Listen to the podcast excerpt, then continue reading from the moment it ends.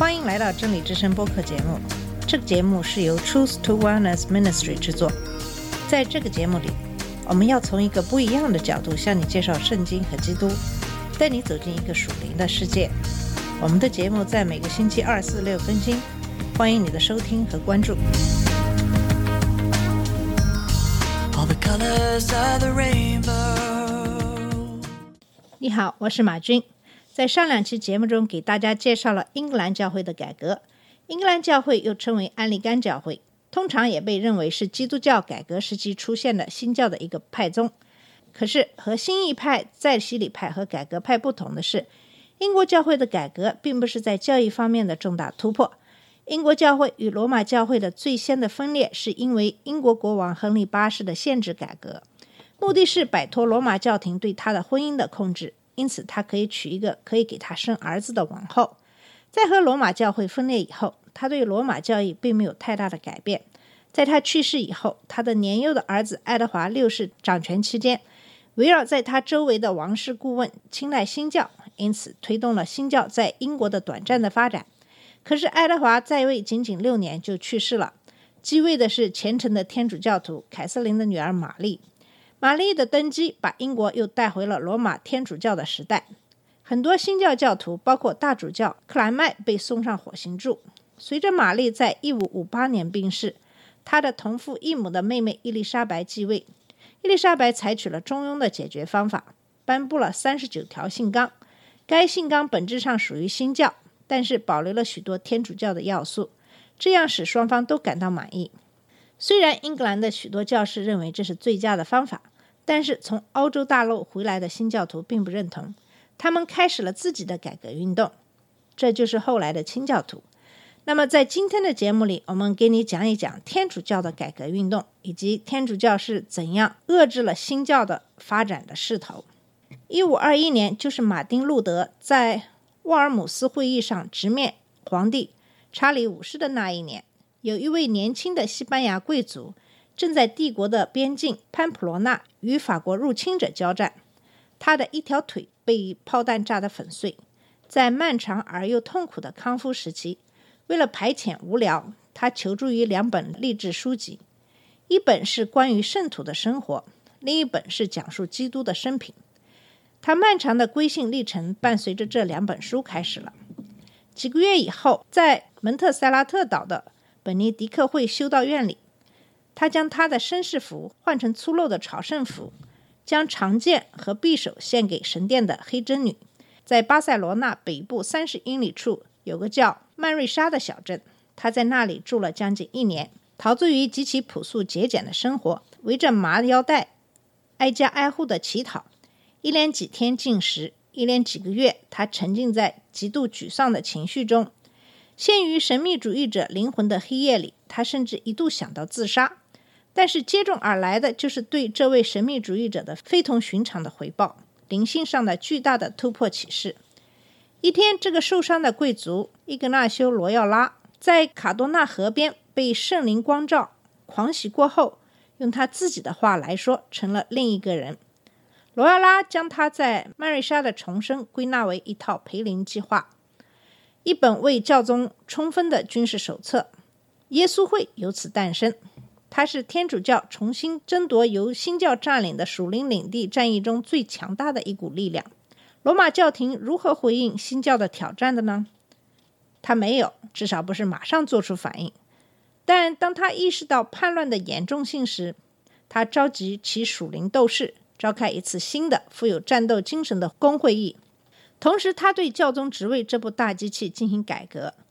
尽管天主教面临着欧洲将近一半国家的背叛，他还是将新教的潮涌挡了回去。至16世纪末，新教仍只限于欧洲北部大约三分之一地区，今天仍然如此。有些历史学家将天主教改革解释成对新教的反击。还有些人则认为这是和新教思想无什么关系的天主教前进的真正复兴。事实上，正如新教徒所坚持的，这是一场反宗教改革运动；又正如天主教徒所认为的，这也是一场天主教宗教改革运动，其根源要追溯到路德时代之前的诸种力量。但是天主教改革的方式在很大程度上由新教攻击来决定的。神秘的体验在天主教复兴中占据着十分重要的地位，这一点看起来似乎有点奇怪。十六世纪产生出相当一批各具特色的天主教圣徒。英格兰的律师和政治家托马斯·莫尔向加尔文宗传教的快乐而富有想象力的传教士塞尔斯的弗朗西斯，忧郁而力主改革的米兰大主教查理·波罗密欧，狂热的西班牙神秘主义者特蕾莎，还有其中最具有影响力的人——基督的战士西班牙人伊格纳修·罗耀拉。在路德将他们的论纲钉在教堂门上之前，罗马便有一个独特的贵族团体。它组成近前的兄弟会社，称为圣爱会，其指导信条是教会和社会改革始于每一个灵魂。圣爱会的人数一直不是很多，或许只有五十人，但其影响巨大。当他为某次普世教会制定计划、处理内部改革和新教异端的时候，他在比较年老的隐修修会中激励其改革精神，并为罗马教会贡献了一批领袖。在圣爱会成员中，后来成为举足轻重的人物有曾和加尔文进行过辩论的雅克波·萨多雷托，曾在血腥玛丽统治下试图将英格兰带回罗马天主教的瑞吉纳德·波尔，以及后来成为教宗保罗四世的吉安·皮耶特罗·加拉法。然而，在整个16世纪20至30年代，罗马教会并没有采取任何重要的改革措施。为什么会出现这个问题呢？为什么他面对新教的挑战反应如此的迟钝呢？其中一个简单的原因就是政治。神圣罗马帝国皇帝查理五世和教宗们就召集一次普世公会议问题持续斗争了二十多年。路德早在一五一八年就呼吁召开一次教会公会议，这个想法得到德国王储和这位皇帝的支持，但教宗们对这样的会议感到害怕。他们清楚地记得康斯坦兹和巴塞尔公会议，他们也知道，在许多德国人心中，公会议是不需要教宗的。还有一点同样也很重要：16世纪20和30年代的教宗们忙于俗事和政治事务。克莱门特七世就是一个突出的例子。他认为意大利教宗政权的利益是至高无上的律法，渴望取得教宗政治财富的动机。驱使他与法国结成同盟，来反对查理五世。查理五世是意大利的哈布斯堡利益集团的领袖。教宗的背叛与不忠激怒了查理，他威胁说，除非克莱门特断绝与法国国王弗朗西斯一世的联盟，否则要在普世公会议面前审判他。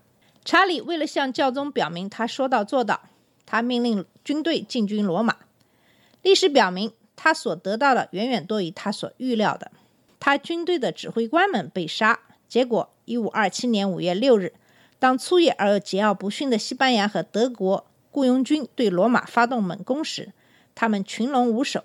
他们在永恒之城里掳掠、抢夺、杀人长达几个礼拜。教宗逃到圣安格鲁城堡避难，但最终他不得不投降，并且忍受了半年严酷的牢狱生活。很多人把这次罗马洗劫看成是神可怕的惩罚，看成是一次清晰的呼召，要人们在城市的教宗制中悔改并变革。但直到教宗保罗三世登上教宗宝座之前，没有任何重大的改革。